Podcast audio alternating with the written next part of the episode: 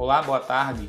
Me chamo Josélio de Barros Lima e vou retratar aqui o capítulo 2 que trata que norma ensinar na escola, o ensino-aprendizagem do preenchimento do objeto direto como fenômeno variável, da autora Juliana Magalhães Cata Preta de Santana. A percepção do docente sobre os objetivos de seu trabalho é o que norteia a abordagem de qualquer material didático ou orientação pré-determinada, pois é ele, o professor, quem vai guiar as ações em sala de aula e mediar a compreensão e produção de seus alunos. O português engloba todas elas, semelhantes ou distantes em relação à linguagem, de alunos e professores. Por isso, tão importante é o entendimento sobre esses termos, variedades, normas, norma padrão, norma culta, etc. Além de certo acompanhamento sobre as descrições científicas no campo da linguística, para que possamos evitar um ensino incompatível com os avanços linguísticos e alcancemos um ensino cada vez mais coerente e eficaz, livre de preconceitos ou ideais puramente estereotipadas sobre a língua. Neste capítulo, desenvolve o estudo de um fenômeno específico a expressão do acusativo anafórico terceira pessoa no português do Brasil, doravante português brasileiro. Na seção 1, a seguir, ao tratamento a ele dispensado no contexto escolar, de modo a perceber como se dá o ensino da aprendizagem do preenchimento do objeto direto anafórico de terceira pessoa como fenômeno gramatical variável e observando, pois, que norma ou normas de uso é ou são incorporadas ao ambiente escolar e de que forma o são. Na seção 2, a continuação, a concepção a partir da qual professores da rede pública de ensino do Rio de Janeiro compreendem o espectro da variação em norma de uso relativo a esse fenômeno no português brasileiro. Seção 2.1 e a provável percepção adquirida, por conseguinte, por seus estudantes sobre o mesmo tema, tendo em vista o uso variável do objeto direto de terceira pessoa em sua produção textual, escolar, escrita, incluindo a correção docente efetivada sobre esta. Na seção 2.2, o diálogo entre os resultados da produção discente e da concepção docente permite uma reflexão a respeito do ensino do fenômeno variável em questão, consoante a pertinência e a produtividade ou não da abordagem averiguada. Na seção 3, teremos a reflexão, esta discutida ao final deste capítulo. No item 1, estudando fenômenos variáveis, o caso do acusativo anafórico de terceira pessoa. Na ocasião, análise das entrevistas feitas com as docentes permitiu ponderar sobre a concepção de norma e variação que apresentaram além das particularidades acerca do objeto direto na foto terceira pessoa, fenômeno especificamente investigado. Tal análise, seguida dos dados verificados nas redações de seus estudantes, conduziu a um contraponto entre os resultados da produção textual escrita discente e as considerações conferidas pelas docentes a respeito dos aspectos envolvidos no ensino de fenômenos variáveis. Contraponto este que viabilizou algumas reflexões sobre e para o ensino de português.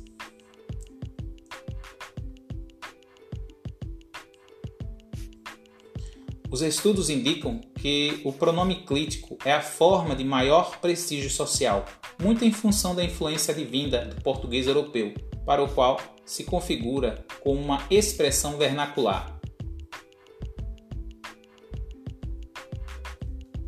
No item 2, resultados da pesquisa, com o propósito de conferir uma apreciação mais bem detalhada, apresento os resultados da referida pesquisa separadamente, nas duas subseções da sequência.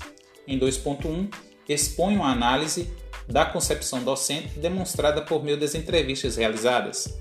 Em 2.2, segue a análise dos dados encontrados no corpus de redações escolares corrigidas do corpo docente em questão. 2.1, o que revela a percepção docente sobre o ensino de fenômenos variáveis.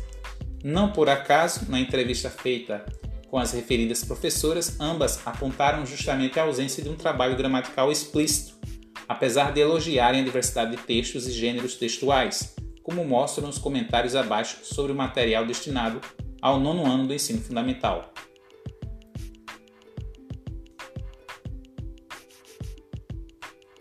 Ao analisar as respostas, considerando os destaques apontados, é possível notar a combinação entre os conceitos de norma padrão, linguagem formal e norma culta, tomadas basicamente como se referenciassem o mesmo.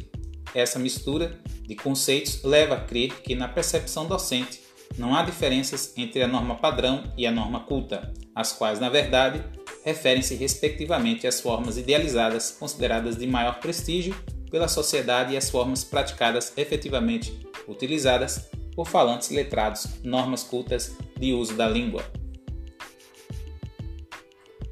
A combinação antes exposta entre norma padrão culta e formal, reduzida à forma padrão, é nas respostas acima posta em oposição à vida e ao cotidiano dos alunos e até dos professores. Além disso, os contextos de fala são opostos aos contextos de maior formalidade, como se fossem esquecidas.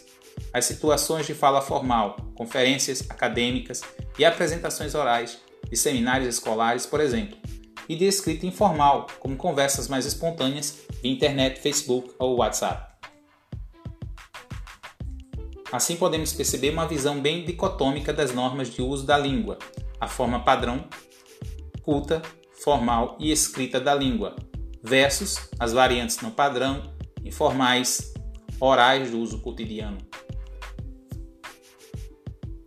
Nesse aspecto, o trabalho como fenômeno do objeto direto anafórico terceira pessoa se limitaria ao contraste entre o crítico acusativo e o pronome lexical, enquanto o primeiro seria a forma padrão correta, almejada no ensino português, e o segundo, representativo dos contextos de informalidade e oralidade do uso cotidiano, o qual não encontra espaço significativo no ambiente escolar. 2.2 O que revelam os dados de redações escolares, os resultados da análise quantitativa das redações em questão, em geral, corroboraram o que a literatura vem evidenciando acerca da escrita de estudantes brasileiros. À medida que o nível de escolaridade aumenta, diminui a taxa de uso da variante pronome lexical. Encontrei ele e cresce a ocorrência do pronome clítico. Encontrei-o. Considerando a análise de produção escrita do último ano do ensino fundamental, verifica-se o baixo índice de variante estigmatizada e a frequência mais significativa da variante considerada padrão.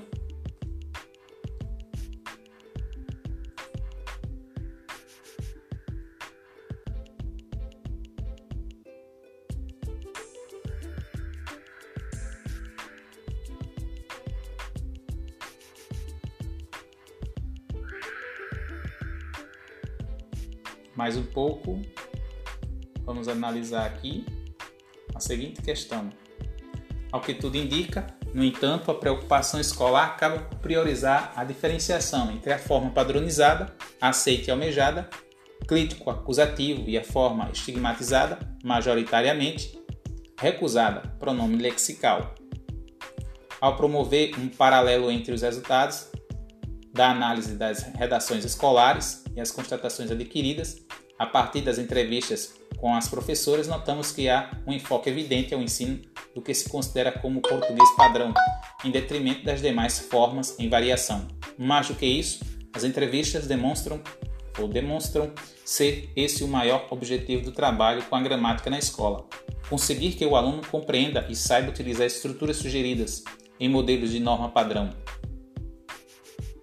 Ensinar gramática é ensinar a operar em nossa estrutura linguística, compreender e saber utilizar com propriedade as possibilidades do nosso sistema linguístico. Não se pode confundir o ensino da gramática em geral com o ensino de normas, que é apenas parte do primeiro, e menos ainda com o ensino de estruturas idealizadas, em modelos de norma padrão apenas. A escola é o ambiente que mais faz parte do cotidiano dos alunos.